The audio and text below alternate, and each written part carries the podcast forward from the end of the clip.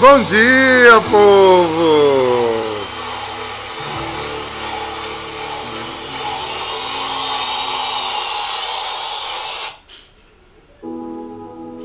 Espero que ontem tenham passado um dia bem no Senhor, pois hoje mais um dia se inicia para a honra e glória de nosso Deus. Hoje na, na igreja inicia-se um tempo lindo. É tão lindo esse tempo que tem uma invocação de Nossa Senhora para esse tempo. É um tempo litúrgico chamado Tempo da Liturgia do Or. Ele é tão incrível esse pensamento da igreja que temos o, um título de Nossa Senhora que é Nossa Senhora do Or da estasia, da contemplação, de alguém que descobriu seu tesouro em uma mística bem, eu diria, anormal para os princípios do mundo. Jesus é a estasia, né? é a estasia de quem se sente dele. Quando Jesus toma o centro da vida de alguém, admirá-lo, contemplá-lo, causa em nós assim uma um estado de sem palavras. Eu gosto de eu sou apaixonado pela mística, né? Contemplativa que São Francisco criou, que é o presépio. Porque a quem já teve aqui, né, é, sabe da beleza do lugar, o Campo dos Pastores, onde ficou a gruta em que Jesus nasceu. É um campo muito interessante, bem naquela geografia de Israel e eu volto muito àquela cena do de uma gruta, de um vazio, de contemplar uma cidade ao longe, de animais, de natureza, de uma noite, mas uma noite que em cima daquele lugar tem uma estrela muito brilhante. Mas ao nascer aquele menino, com toda a fragilidade de menino, o céu se abre.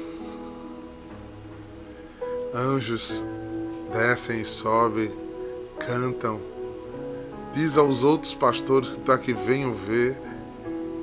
Então eu amo muito olhar para o presépio e olhar para essa dualidade do presépio algo muito campanês, muito simples,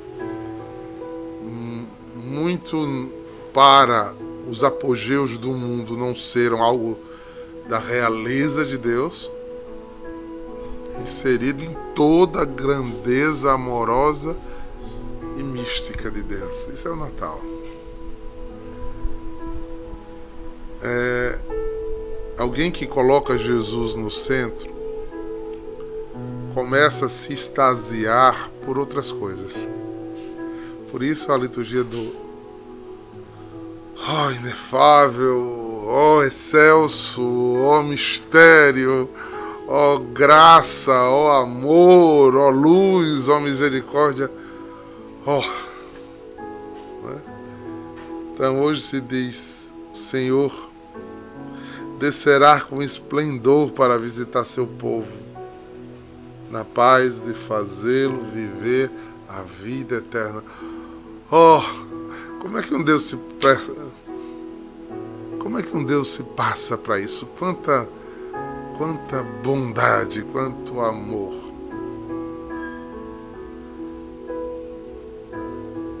A necessidade de ser uma pessoa extremamente agradecida por esse fato vem de uma cuidade do Espírito Santo em você que ele faça ver em coisas muito simples coisas grandiosas. uma profunda relação de amor, como um sorriso, um afeto, um abraço de alguém que a gente ama. É muito simples, mas provoca em nós uma reação em cadeia, cheia de sentimentos bons, construtivos, acalentadores, esperançosos. Ó oh, inefável misericórdia, ó oh, inefável bondade. Aqui estás. És Deus, és homem e és amor infinito. Por isso eu escolhi hoje o texto de Isaías. Que assim, a grosso modo, se a gente olhar, né, assim, muito cético, que não é o caso da gente, a gente vai ver um, uma descrição de conflitos étnicos a respeito da postura de eunucos, mas não é isso. O texto é epifânico, o texto é é do advento do Natal do Senhor, da liturgia do ó, porque ele tem uma expectativa gerada e transformada em nós. Então ele está em Isaías 56, versículo de 1 a 3, parte A, depois do 6 a 8. Então, vamos nos deliciar. Isso diz o Senhor. Cumpri o dever e praticai a justiça. Minha salvação está prestes a chegar. A minha justiça não tardará a manifestar-se. Feliz do homem que assim procede e que nisso persevera, observando o sábado sem o profanar, perseverando pre, preservando suas mãos de fazer o mal. Não diga o estrangeiro que, ad, que adquiriu ao Senhor. Por certo, o Senhor te excluirá do seu povo. Aos estrangeiros que aderem ao Senhor, prestando-lhes o culto, honrando o nome do Senhor, servindo como servos seus, a todos que observam o sábado e não o profanam, aos que mantêm aliança contigo. Esse conduzirei ao meu santo monte e os alegrarei na minha casa de oração. Aceitarei com agrado em meu altar seus holocaustos e vítimas, pois minha casa será chamada casa de oração para todos os povos. Diz o Senhor Deus que reúne os dispersos de Israel. Ainda reunirei com eles outros, além dos que já estão reunidos. Isso é palavra do Senhor, viu? Isso é palavra do meu Senhor ao seu povo isso é palavra do Senhor. Se você crer nisso, diga graças a Deus. Graças a Deus. É palavra do meu Senhor para o seu povo. Graças a Deus. Graças a Deus.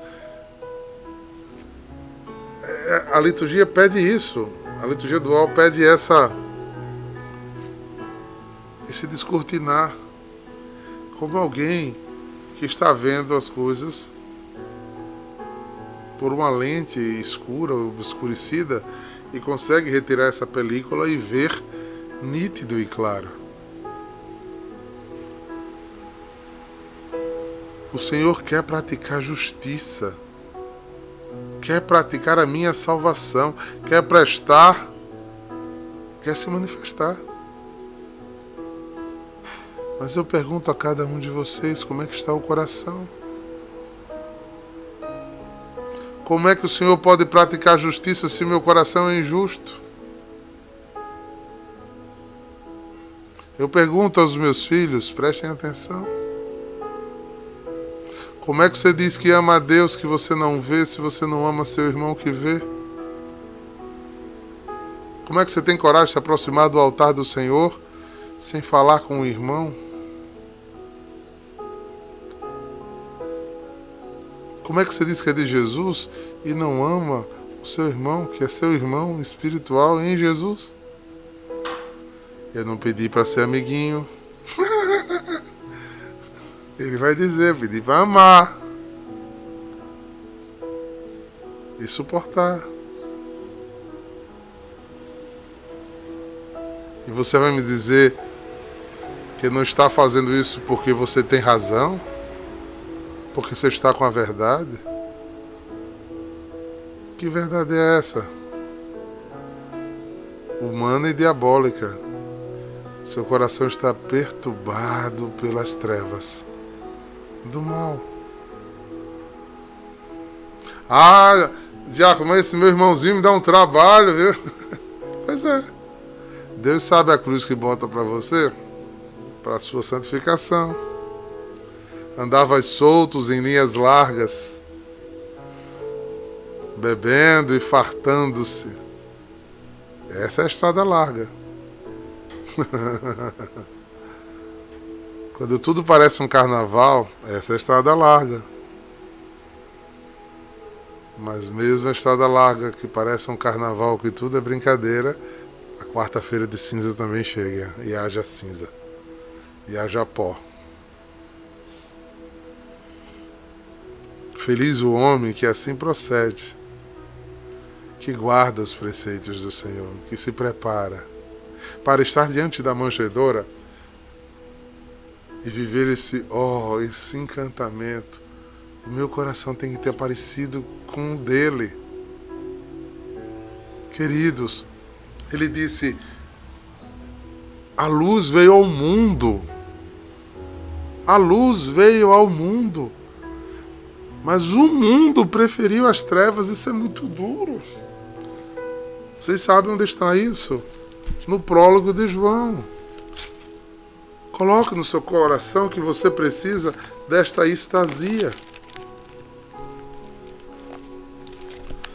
Primeira, primeiro capítulo do Evangelho de João. Porque são escolha de vida. Versículo 9. Não. Eu vou ler a partir do versículo 3. Tudo existiu por meio dele. Por meio dela, a luz, né? A palavra, o faça-se de Deus. Sem ela nada existiu de tudo que existe. Nela havia vida. A palavra de Deus havia vida, porque ele era dinâmico, era espírito só. E a vida era a luz dos homens. A luz brilhou nas trevas, e as trevas não a compreenderam. Vocês entenderam isso aqui? é, você está na escuridão do seu egoísmo, das suas verdades, das sua, dos seus ritos religiosos sem fruto, aí Jesus vem, te visita, e Jesus, quando chega, ele é um farol, mas você é como um buraco negro consome a luz. Você não reflete a luz. Porque a alma cristalina é que reflete a luz. O que acontece? Você fica sem a luz. É o que São Paulo vai dizer que você vai extinguindo, vai oprimindo a luz do Espírito Santo que foi colocada no batismo em você. Mas eu não estou conseguindo. Tem pedido ajuda?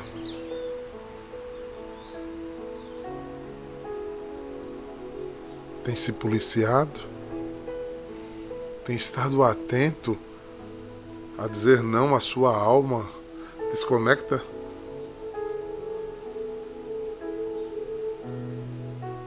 Tenha muito medo de quando você tiver com muita razão. Essa sempre foi um filtro do meu exame de consciência. Se eu tiver com muita razão em tudo, eu sei que o diabo está falando muito mais do que o Espírito Santo. Porque quando eu estou cheio do Espírito, eu até vejo o defeito de Marcela. Mas eu vejo mais virtudes em Marcela do que defeitos. E se foi um litígio entre eu e Marcela, eu vou entender que eu também contribuí para isso. Então, se eu, se Marcela precisa me pedir perdão, eu também preciso pedir perdão a ela. E eu tenho que perdoar Marcela porque Marcelo merece o meu perdão. E Marcelo tem que ter a misericórdia de me perdoar também. Sem verdades. Porque a verdade maior, que é Ele, nos liberta dos litígios, das trevas, de não ver a luz. É casal que deixa entrar no meio de sua cama esse tipo de coisa que vira um muro, uma barreira intransponível. Daqui a pouco dormem na mesma cama, mas não se conhecem mais, não se amam mais, não se respeitam mais, não, não tem mais vício, vida. Aí não tem vida sexual, não tem nada mais. Está tudo destruído, porque não há mais encantamento. Você faz isso com os homens e faz isso com Deus. É isso que esse texto está dizendo. Respeite o sábado. E o que é o sábado? Por que ele fala do sábado? Vocês entenderam essa fala do sábado? O judeu diferente de nós, ele ainda vive o sabat. O dia do descanso do Senhor. E nós paramos de viver esse dia porque o nosso o nosso e o dele, Messias, ressuscitou no domingo. Então, o sábado é a antessala do fim. Enquanto o Rabi, né, o Ahamashir não tinha vindo, o sábado era o dia do descanso. Para nós cristãos, o domingo é o dia do final, é o dia da vitória. Mas o sabato tem um significado muito grande. Se você entender a espiritualidade do sabato, a gente tem que viver a espiritualidade do sabato no domingo. Que é do pôr do sol da sexta-feira eu me desvencilhe de tudo aquilo, né, ou pelo menos do conjunto mais direto daquilo que me prende a atividades mecânicas e contínuas, como a obrigatoriedade de trabalhar, de levantar, de fazer tarefas, de, de, de rezar menos, porque tem que ir para o trabalho, tem que cuidar do menino, tem que cuidar de casa, tem que cuidar de coisa, e tudo aquilo. Então, um dos dias da semana eu vou acordar sem essa vontade. E tudo vai estar funcionando para isso. Em Israel funciona. No sábado, tudo é fechado. Não se trabalha. Para quê? Para que eu trabalhe a unidade. Para que eu tenha tempo de me voltar para Deus e me voltar para meus irmãos. É ou não é a mesma coisa do cristianismo? Então, você, se você estiver em Israel, se morar em Israel, no, no, no sábado você vai ver é, eles se visitando em família, eles almoçando em comunidade, eles passeando com os filhos, né? eles indo rezar e meditar por mais tempo, eles fazendo uma ceia junto com toda a família em oração, porque é dia de lembrar a cada sete dias que eu nasci para viver em comunhão e não em litígio que eu nasci para viver em unidade, e sem unidade eu não pertenço a Deus. Eu estou vencido pelas trevas. Então, ó, feliz o homem que assim procede. E nisto permanece ou persevera, observando o sábado sem o profaná-lo. Ou seja, restaurando sempre, perseverando em que suas mãos não façam o mal.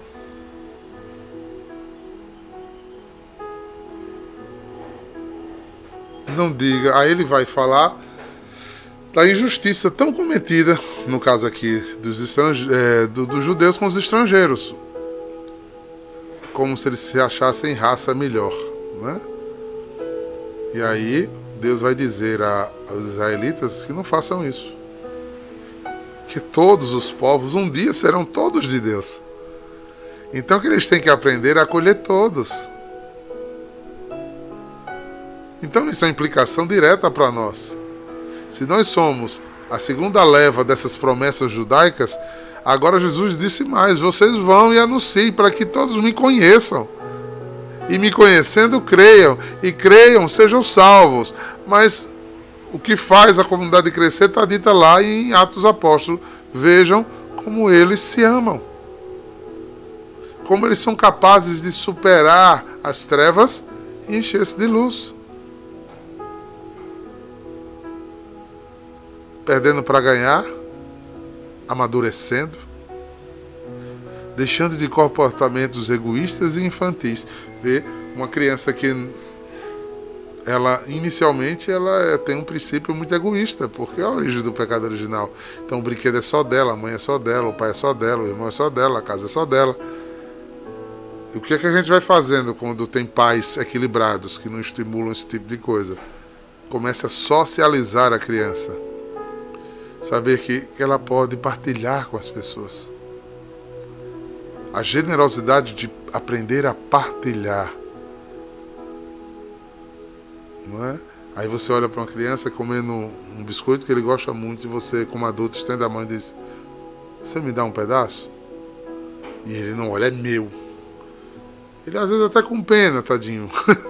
Mas ele parte e reparte porque ele começou a entender que a vida não é só dele e o mundo não gira em torno dele. E ele começa a entender isso inconscientemente.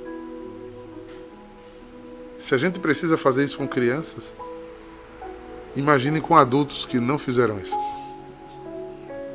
E por isso não sabem corrigir, ser corrigido, dividir, porque tudo é meu. Tudo tem que ser do meu jeito, como eu quero, como eu penso e as trevas e a solidão assola minha alma. O lugar das trevas é o lugar da solidão. Quando você tiver com todo o direito e verdade, mas estiver sozinho, se liga, sorvetão. Tu tá com os dois pés na lama.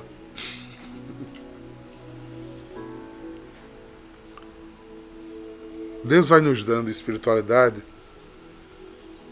eu espero que você entenda a minha frase. Eu hoje prefiro prefiro andar em silêncio, mas andar de mão dada. Eu prefiro esperar o tempo para não perder.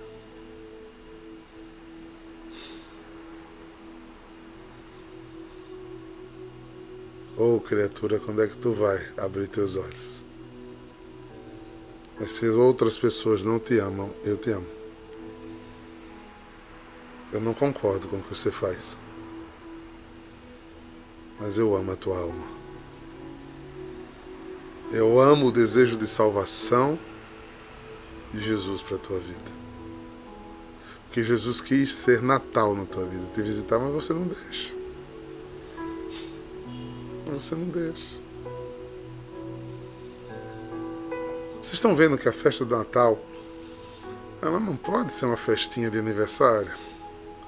Que festinha de aniversário não tem nada. Natal é uma festa muito séria. É a festa da visita de Deus a nossas trevas, aos mundos cegos que há dentro de nós e que às vezes são tão absolutos que a gente nem abre para diálogo.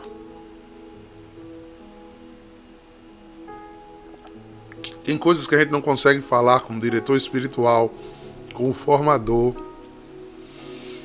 com o terapeuta, porque são verdades irrefutáveis.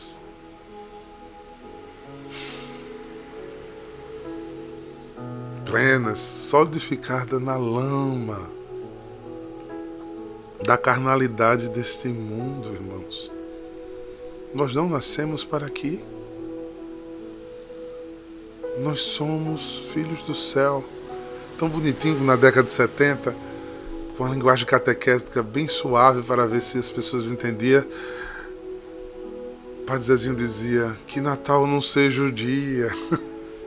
Que Natal não seja um dia que você se maqueia, que você bota roupa nova, que você dá presentes caros, que você faz comidas caras e você enche a cara e, e bota Papai Noel em todo canto, né? cultua espírito. Que, Papai Noel é culto espírito que vem, né? que aparece, que deixa presente mágico. Isso não é vida de cristão. O princípio lá do cardeal é totalmente diferente. É ao contrário, é sair do egoísmo e aos pobres. Virou festa dos ricos. Empobrecidos. Mas ao contrário. No lugar de tudo isso, e que tudo isso pode existir, se o seu coração estiver iluminado, entendam se seu coração estiver iluminado, tudo isso pode existir. Porque nada disso vai fazer diferença a tua alma. Mas que para que o Natal chegue dia 24 para 25, você tenha aberto os quartos escuros de sua alma, reencontrado com pessoas que você tem medo de visitar e encarar, ou até mesmo você mesmo e que você aprenda a chorar junto, a perdoar sem entender e só compreender depois. E que você esteja muito mais preocupado em criar comunhão do que divisão. E que você não tenha medo de abrir as portas do seu coração. Eu fui me fechando, diácono, para não me ferir. Está ferido ferida e solitária. Quando a gente abre as portas do coração, às vezes pessoas pisam com sapatos de aço, eu tenho certeza. Ah, mas também tem muito mel. Tem muita glória e vai valer muito mais a pena do que os sapatos de aço que pisaram seu coração. Então não tenha medo de amar, meu irmão. A precariedade daquela manjedoura nos ensina que eu perco tudo. É um Deus que tinha a plenitude e o céu. Ele perde tudo, como diz São Paulo, esvazia-se de toda a sua glória e repousa na miséria para iluminar a miséria.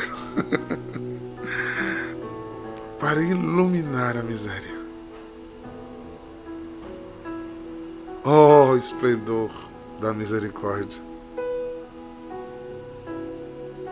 Vem nos visitar. Que Natal não seja um dia. E que as mães e esposas sejam como Maria, cheias do Espírito, cheias de uma alegria do céu das conquistas do céu, cheias da capacidade de visitar e deixar outros cheios dessa mesma alegria. E visitar não para ser alvejada, ovacionada ou cultuada, mas para servir.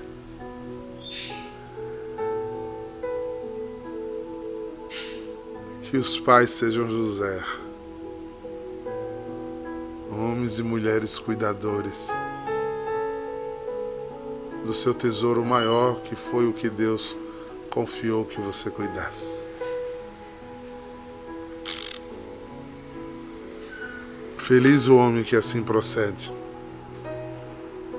Nisso persevera. Observando estes princípios, preservam-se de deixar suas mãos fazerem mal. E assim se iluminam, são iluminados, e iluminando-se, são alcançados por essa luz. Estamos aqui pedindo a cura do corpo. Vem, Senhor. Estou nesse momento aqui. Estou nesse momento aqui. Em tuas chagas eu vou pedir. Tuas chagas vou. Cura-me.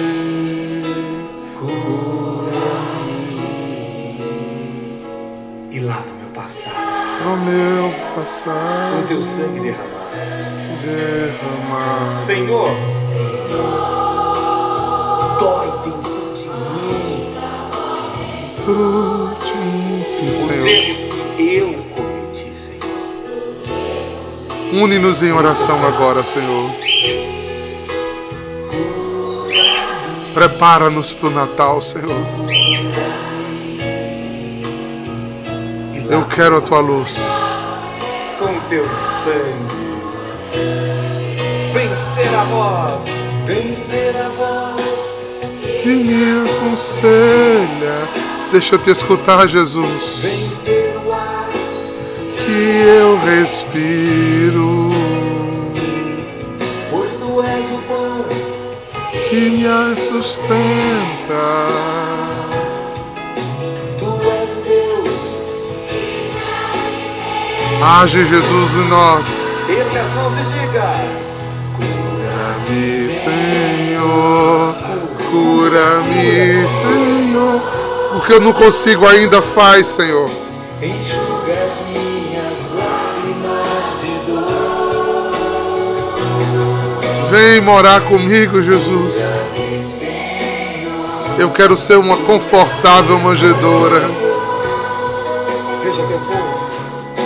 Enxuga as minhas lágrimas de dor. Que o Senhor te abençoe e te guarde. quanta tristeza. Vou você olhar para ti e te dê a paz. Tenha misericórdia de ti e te sustente. Em nome do Pai, do Filho e do Espírito Santo. Faça um ato concreto de amor. Arrume sua casa para o Natal. A casa do Espírito. Liberte-se, meu irmão, minha irmã. Continue rezando. Cura-me, Senhor. Eu quero ser mais parecido contigo. Shalom!